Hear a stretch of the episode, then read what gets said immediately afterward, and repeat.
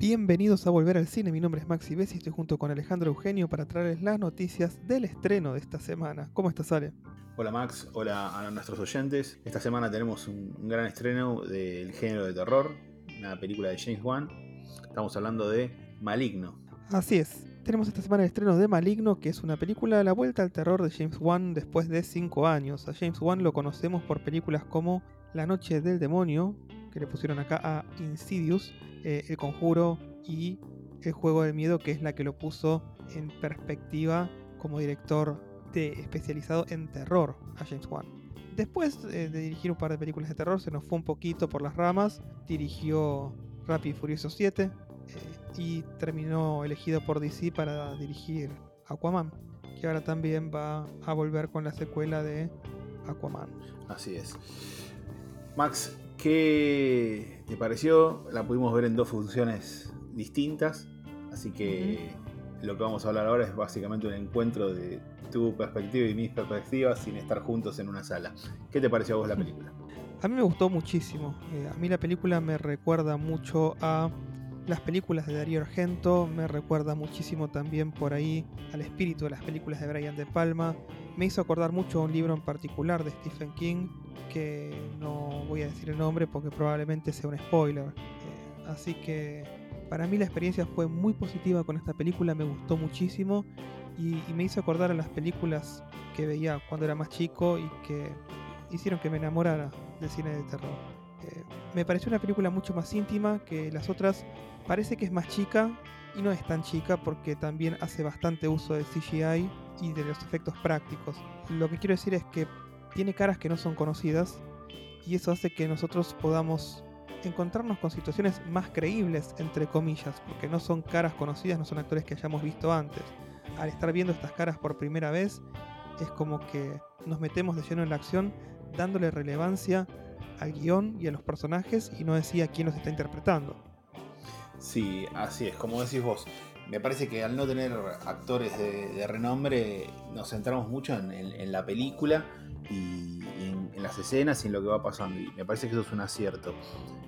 Y como vos también decís, el, homenaje constante al cine de los 70 y 80 de terror es, absoluto. Desde la bruma en el piso a la noche, eh, la casa donde transcurre la historia. Ya para mí el póster de la película me recuerda a un VHS de los 80 o 70 tranquilamente. Sí. Este, la casa me resultó justamente eso pensaba mientras veía la película. Típica de casa de película de terror, ¿viste? Dos plantas más el altillo. Tiene esas cosas de, de casa con estilo colono inglés en Estados Unidos.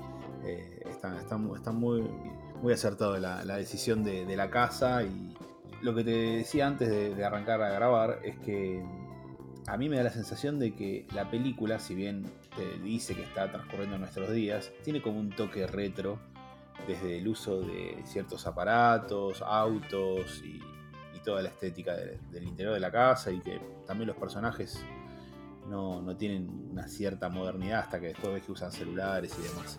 Nosotros arrancamos de lleno hablar de la película, pero no dijimos de qué trata, porque probablemente si vos estás escuchando este podcast y no sabes de qué trata la película, estás diciendo, bueno, ¿de qué están hablando, no? Estamos hablando de una película de terror en la que seguimos a un personaje que se llama Madison Mitchell en principio y que sufre de visiones de brutales asesinatos. Eh, ella los ve como si estuviera ahí en el lugar en el que están pasando y no puede hacer nada para parar al asesino. Entonces, eh, lo que pasa es que tiene tantos datos, tanto... Precisión, tiene, ¿no? Claro, tiene tanta precisión y además se empieza a dar como un patrón de víctimas que tienen que ver con su pasado que hacen que la policía empiece a pensar en ella. Y bueno, ella tiene que limpiar su nombre con la ayuda de su hermana y de un policía que se llama Kekao, que no podía parar de reírme cada vez que decían cacao. este, no, no, ese nombre me, descolocó cada vez que lo decían. Me sacaba de la película. Este, y bueno, trata básicamente de, eso. Eh, cualquier cosa que te digamos aparte de, de lo que pasa podría llegar a considerarse un spoiler. Así que vamos a mantenerlo en esta sinopsis y lo que sí te voy a decir es que la película arranca con todo, son los primeros 5 minutos bastante fuertes, que son muy interesantes, nos ponen en tema, y después la película arranca con brutales asesinatos, pero sin tanto gore, podríamos decir. No se muestran las víctimas durante lo que sería el segundo acto. Sí, o te la muestran en planos muy, muy rápidos, donde no, no llegas a impresionarte de lo que estás viendo. Claro. Em, lo bueno llega en el tercer acto, porque después de que más o menos se, se revela la situación, em, la película se convierte en algo completamente violento, con muchísimo gore, muchísima sangre por todos lados, y es probablemente el momento en el que el espectador se despierte, porque durante el segundo acto no hubo scare jumps, como ya hizo en su momento James Wan con La Noche del Diablo, La Noche del Demonio eh, y El Conjuro. Creo que lo que James Wan hizo es acá probar algo distinto, algo que no había hecho antes, y que combina el horror visceral eh, con algo de gore que tanto le, por el que tanto le reclamaron en el juego del miedo. Eh, no sé si decir que es más violenta que el juego del miedo, pero sí definitivamente siento que la cantidad de muertes que hay acá es muy superior. Sí, me parece que la violencia es distinta, quizás sea más agresiva que el juego del miedo, porque acá eh, uno de los personajes en cuestión ataca a las víctimas y lo ves todo el tiempo. Quizás en el juego del miedo, al ser máquinas o herramientas y demás, está la situación y ya acá ves como hasta escenas de, pelea, podríamos decir. Sí. Em, a veces el CGI flaquea, los gráficos generados por computadora se ven medio raros eh, en algunos momentos de este cierre de la película, pero aún así se le perdona porque todo el resto está bárbaro. Em, sí, y quizás, como decíamos antes de arrancar, que tuvimos una breve charla, hay cosas que parecieran adrede, ¿no? ciertos movimientos o, cierta animación de, un personaje en cuestión. Eh, quizás como una reminiscencia de películas de los 80 y de los 70. Como una especie de stop motion. Sí, un stop motion, sí, un cuadro por cuadro que quizás sea a propósito, me parece. No sé, a mí me, me pareció raro en algunos momentos cuando pasan cosas así te descolocan un poco, te sacan de la película porque como que te desconcentras, a mí me desconcentran y después vuelvo al toque ¿eh? a concentrarme. Pero, ¿cómo decís? Eh, ¿Qué pasó ahí? Sí, hay este, un par de cosas. algo raro. Bastante raras, pero bueno. Pero volvés al toque, no pasa nada. Eh, la película termina siendo un resultado muy positivo que mezcla gráficos generados por computadora con efectos prácticos, así que está muy bien. Por eso te decía que es una película que parece chiquita, pero no es tan chiquita, porque hay una inversión puesta en efectos especiales. Sí, y después algo que a mí me resultó muy interesante, aparte de la casa, las otras locaciones están muy bien elegidas. Vamos a pasar por un hospital psiquiátrico, por una, por una comisaría, por una zona de la ciudad de Seattle súper interesante que estuvimos viendo y es un lugar que existe, así que eh, está, está muy bueno. Hay muchas buenas locaciones y también la música acompaña de manera excelente. Vos sabés que mencionamos este, a Darío Argento y lo que a mí me queda súper patente es, en algunas películas de Argento vos ves el arma homicida en un plano detalle, eh, justo antes de atacar a las víctimas. Y en esta película Juan hace lo mismo. Vemos el plano detalle del arma fetiche del asesino y y me recordó muchísimo las películas de Dario Argento. En ese sentido, más allá de, algunos otros detalles, ¿no? Pero eso es lo más obvio en este homenaje. Sí, y también da la sensación de que, de que le quiere ya dar un perfil al, asesino, ¿no? Sí, sí, eh, porque el arma, homicida no está elegida al voleo.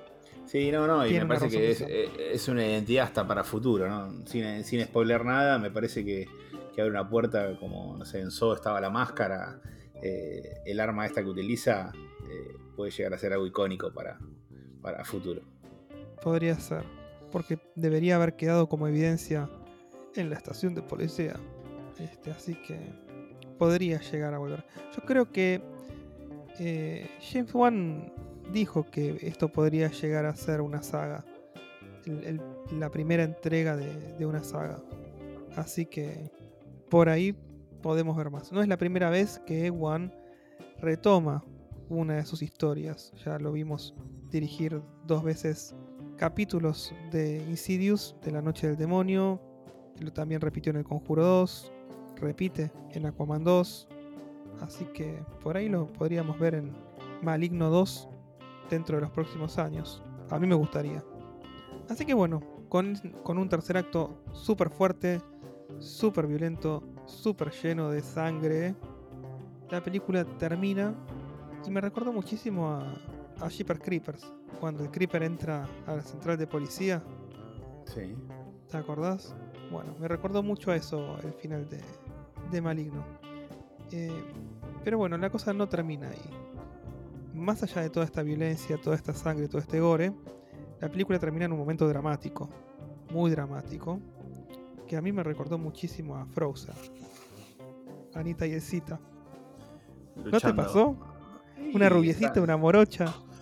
Y están las hermanas ahí, como siempre. Me parece que la hermana rubia. amor de hermanas. De hecho, la, rubia aparece disfrazada de princesa en su primera escena. Sí, sí. Este, así que. Nada, me, hizo reír mucho eso cuando lo vi. Dije, no, no puede ser.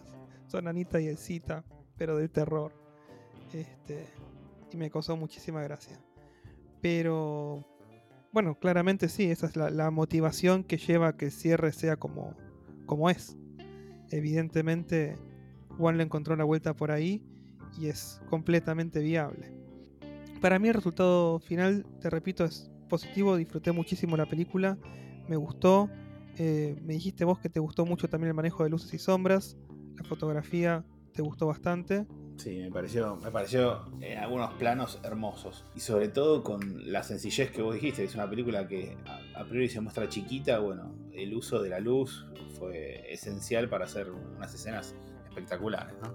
Eh, me gustó muchísimo la secuencia en la que ella está corriendo por la casa y la cámara en picada recorre todos los ambientes pasando ambiente por ambiente. Me gustó muchísimo eso.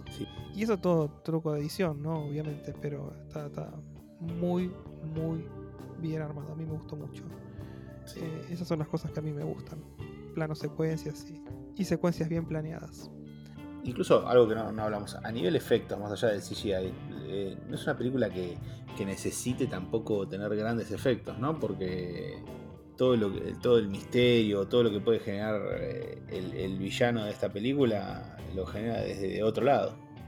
Desde lo psicológico y y de asustar a, sus víctimas de otra manera.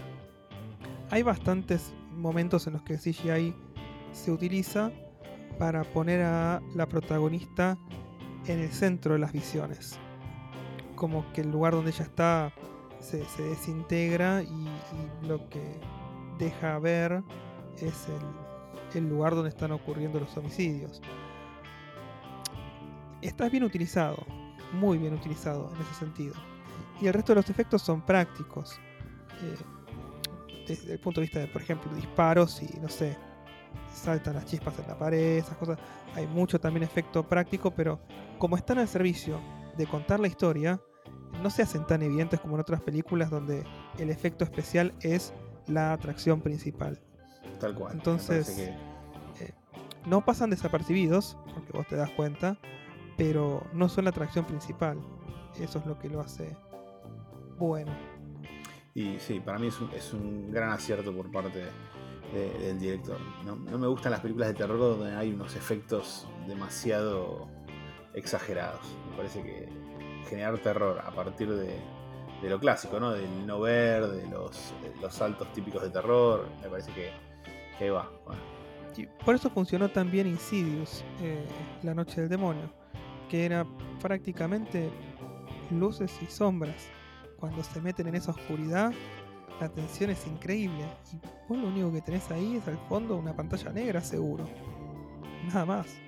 Y eso funcionó perfecto. El tema es qué es lo que necesita la historia para ser contada. En este caso, lo que necesitaba era esto. Y algo que me parece a mí, Max, es una película que para los oyentes vayan al cine a disfrutarla. Es una película para ver en el cine. Sí, esta se disfruta muchísimo más. Las películas de terror se disfrutan más en el cine. La atmósfera que te genera para ver una película de terror. Yo hace mucho que no iba a ver una película de terror al cine por, no sé, por decisiones y porque no, no me tocó no me tocó ir. Eh, hace mucho que no vi una película de terror en el cine y la verdad que es un gran momento. Así que bueno, como decimos siempre, a nosotros nos gustó, pero es momento de que vos saques tus entradas, vayas al cine y saques tus propias conclusiones. Después, si te gustó, contanos, nos encantaría compartir que haya gente como nosotros y que charlemos de esta película porque la verdad que nos gustó un montón. A mí me transportó a una época en la que estaba descubriendo las películas de terror con, una colección que venía con revistas que compraba en el kiosco. Compraba los VHS, venían en unas cajas rojas. Me acuerdo que la primera fue de Relic, y después vinieron de Darío Argento un par. Eh, me acuerdo que vino una, había una que se llama Hemoglobina, este, que no era de, sí, no era de, de Argento, pero habían venido películas de terror que para mí hoy en día se convirtieron en clásicos. Increíble cuando uno iba al videoclub y tenía que ver las cajitas ahí eh, y elegir cómo jugaba la, imagen que te mostraban para alquilar la película de terror.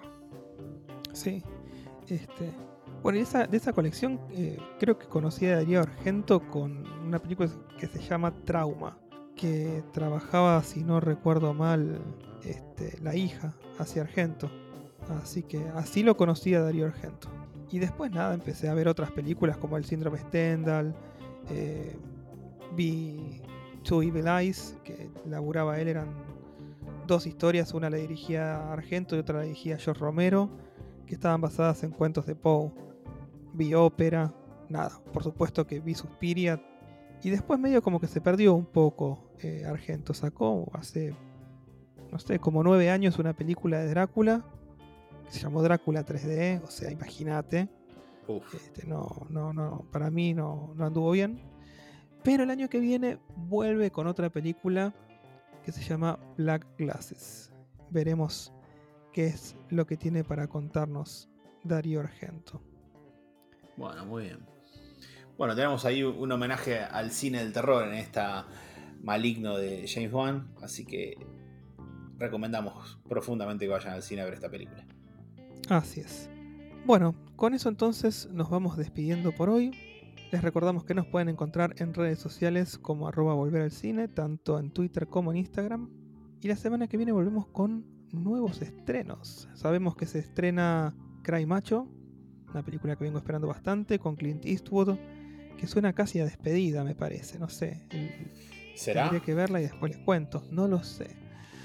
Este, y también vamos a tener Escape Room, que es una película de terror de la que también está, terror suspenso, de la que estaba esperando bastante el desenlace. Así que vamos a ver qué es lo que nos espera. Bueno, Max, entonces esto fue todo. Mi nombre es Maxi Bessi. El mío era Eugenio y esto fue Volver al Cine.